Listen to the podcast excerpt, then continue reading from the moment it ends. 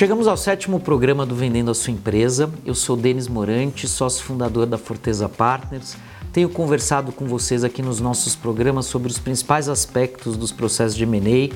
Já debatemos aqui sobre a escolha dos assessores financeiros, sobre paradigmas do processo, sobre os sucessores, sobre o plano B. Meu sócio Harold conversou com vocês sobre a perspectiva dos compradores numa transação.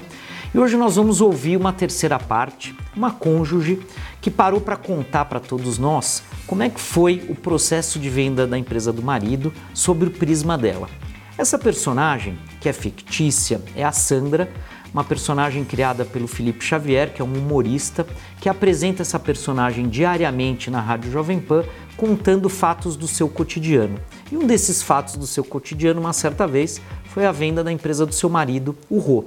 Então nós vamos ouvi-la. Ela traz muitos detalhes, até de uma forma bem humorada. Eu gosto muito de ouvi-la. Para mim, traz um pouco de alegria aos processos que eu vivo normalmente. E a gente vai analisar e construir o aprendizado de todos vocês sobre o que é um processo de M&A pelo prisma interessante e curioso de uma cônjuge. Então vamos lá. Sandra, meu nome é Sandra. Gente, posso falar? O Rô vendeu a empresa. Ai, adoro! Não, sério. Nunca pensei que fosse tão difícil vender uma empresa. Não, foram dois anos de trabalho, você acredita? Primeiro eles contrataram um banco para avaliar a empresa, valorar. Aí depois saíram no mercado, conversando com os fundos para ver qual era o apetite do mercado. Receberam algumas propostas. Teve um que fez uma proposta para comprar 70% da empresa, mas o acordo de acionistas era leonino, queria enfiar um tal de Tagalong, Dragalong, Ron não topou. Aí eles voltaram a conversar com os fundos, até que o outro mandou uma proposta de 100% da empresa e o topou dar exclusividade, só que eu não sabia. Da proposta até a assinatura, você não tem ideia o que rola. Na primeira eles abrem um tal de data room, onde eles jogam todos os documentos. Aí tem diligência disso, diligência daquilo, tudo para chegar no da EBITDA, que até hoje eu não sei o que, que é. Aí depois eles ficam discutindo múltiplo EBITDA, termos do contrato. Aí é o tal de reunião com o advogado até 3 da manhã que eu falei, gente, assim o Rô vai infartar, né? Pessoal, vamos lá. Ela já falou de vários aspectos aqui para nós, inclusive da preocupação dela com o eventual infarto do Rô. Mas basicamente o que ela contou para nós? O processo começa com a contratação de um assessor financeiro, no caso aqui ela mencionou a palavra banco, para que ele faça avaliação do negócio, apresente o negócio para os potenciais compradores, os potenciais compradores começam a engajar. No caso do Rô, como ele efetivamente vendeu a empresa, houve um engajamento, houve propostas. Ela fala sobre uma proposta de 30%, 70%, que o Rô não gostou. Ela fala o tag along, o drag along, que são assuntos muito comuns numa transação, que são expressões que a gente importou do inglês, que pertencem a um acordo de acionistas, que significam eventualmente um vendedor acompanhar a venda do seu sócio ou ser obrigado a vender com o seu sócio.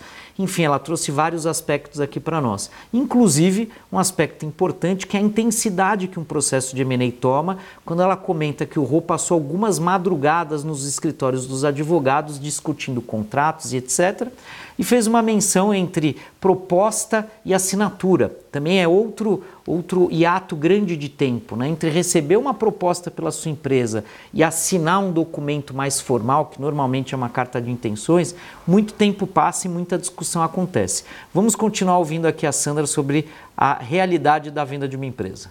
Aí depois de subir quase 20 mil documentos no tal do Data Room, concluir todas as diligências, fechar os termos do contrato, valor retido, sobreveniências ativas, CAP, multa, barará. Vou eu e o Rô para assinatura do contrato, eu cliente recebe para comemorar, o Rô fala que não. Só podemos comemorar depois do fechamento. Eu, como assim não pode comemorar? A gente não assinou hoje? Aí ele falou, Sam, esse é o signing, agora falta o closing. No signing publica o fato relevante e no closing que eles pagam. Eu falei, gente, como esse pessoal de M&A vive? Vamos lá, gente, vamos fazer mais uma paradinha aqui. Eu adoro essa pergunta dela, quando ela pergunta como esse pessoal de M&A vive. Inclusive, a gente tem um texto no blog da Forteza em que eu interajo com a Sandra e conto pela minha perspectiva como é que eu vivo.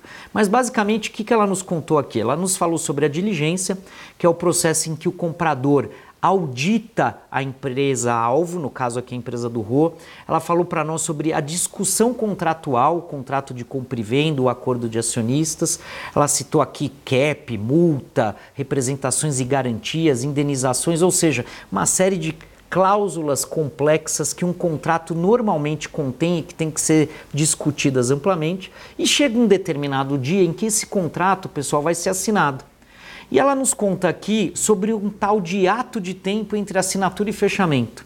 Ela não imaginava que no dia que ela foi no escritório do advogado assinar a transação junto com o Rô, que aquilo era o fim. Essa é a ideia dela. Eu vou assinar lá, vou assistir o Rô assinar o contrato e o processo acabou. Mas não. No caso dela, eles assinaram, houve o fato relevante e depois fecharam.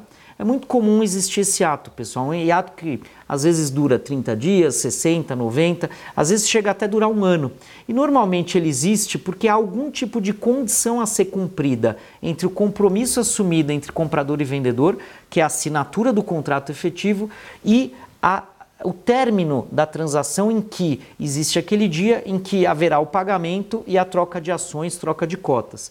No caso dela, provavelmente, esse ato deve ter sido gerado, ela não nos explicou aqui, mas deve ter sido gerado, por exemplo, pelo CAD. O CAD é o órgão de defesa do, do, da concorrência brasileiro e ele tem que aprovar uma série de transações que acontecem no Brasil. Sem a aprovação deles, ela não pode acontecer. Então a assinatura precisa ser feita, a submissão ao CAD ocorre quando há aprovação ao fechamento. Então, normalmente é um processo, pessoal, que traz muita angústia, muita ansiedade. É um processo que todo vendedor preferia não passar, mas normalmente em algumas vendas de algumas empresas é obrigatório que se passe. Mais um exemplo para vocês: instituições financeiras, por exemplo, o Banco Central tem que aprovar e ele demora muitos mais meses do que 60 dias, 90 dias. Às vezes ele, ele, ele chega a demorar mais de um ano e cria esse ato na transação. Vamos continuar aqui para a conclusão da história da Sandra. Não, juro. Como consegue viver essa pressão? Me fala. Eu jamais conseguiria, né? Não, pra mim o mais difícil nem foi essa coisa de diligência, advogado. Pra mim o pior foi assinar o tal do NDA e não poder comentar com as amigas. Ah, parece uma louca, né? Não, sério. Devia ter ganhado um FI por ter mantido a boca fechada por dois anos. Não, o pessoal não sabe, mas ser casada com homem rico dá muito trabalho. Vamos lá, gente. Eu não sei se ser casado com um homem rico dá muito trabalho ou não, mas o, o assunto importante que a Sandra trouxe para nós aqui foi o sigilo. Sigilo é algo essencial e imprescindível em qualquer um desses processos de venda da sua empresa. Você é obrigado a assinar contratos de confidencialidade de uma parte a outra, tanto comprador quanto vendedor, e todos os envolvidos são obrigados a cumprir aquele sigilo, inclusive os cônjuges. Então o que aconteceu aqui? Obviamente o Rô contou para a mulher dele que ele ia vender a empresa. E ele passou a dar detalhes, passou a contar cada reunião, cada lance da transação. E a Sandra era obrigada a ficar quieta, como ela diz aqui, que ela tinha que ficar com a boca fechada e deveria inclusive ter ganhado um FII para ficar com a boca fechada. Mas nos processos ninguém é pago para ficar com boca fechada, é uma obrigação de quem participa, do comprador, do vendedor, do assessor financeiro, dos advogados, dos auditores e tudo mais. Esses projetos, inclusive, normalmente são apelidados, não se fala o nome da empresa compradora nem o nome da empresa vendedora e o sigilo ele corre durante todo o processo. Por isso que de vez em quando a gente vê em alguns jornais vazamento de uma transação aqui ou ali e é sempre um vazamento e sempre as partes negam. Por quê? Porque existe o sigilo permeando todo o processo. Então, pessoal, a gente avançou aqui algumas casas no entendimento de vocês sobre o processo de M&A a partir dos depoimentos da Sandra, que foram bem humorados. Espero que vocês tenham gostado. Nos próximos programas nós vamos voltar a abordar outros temas interessantes sobre fusões e aquisições juntamente com vocês.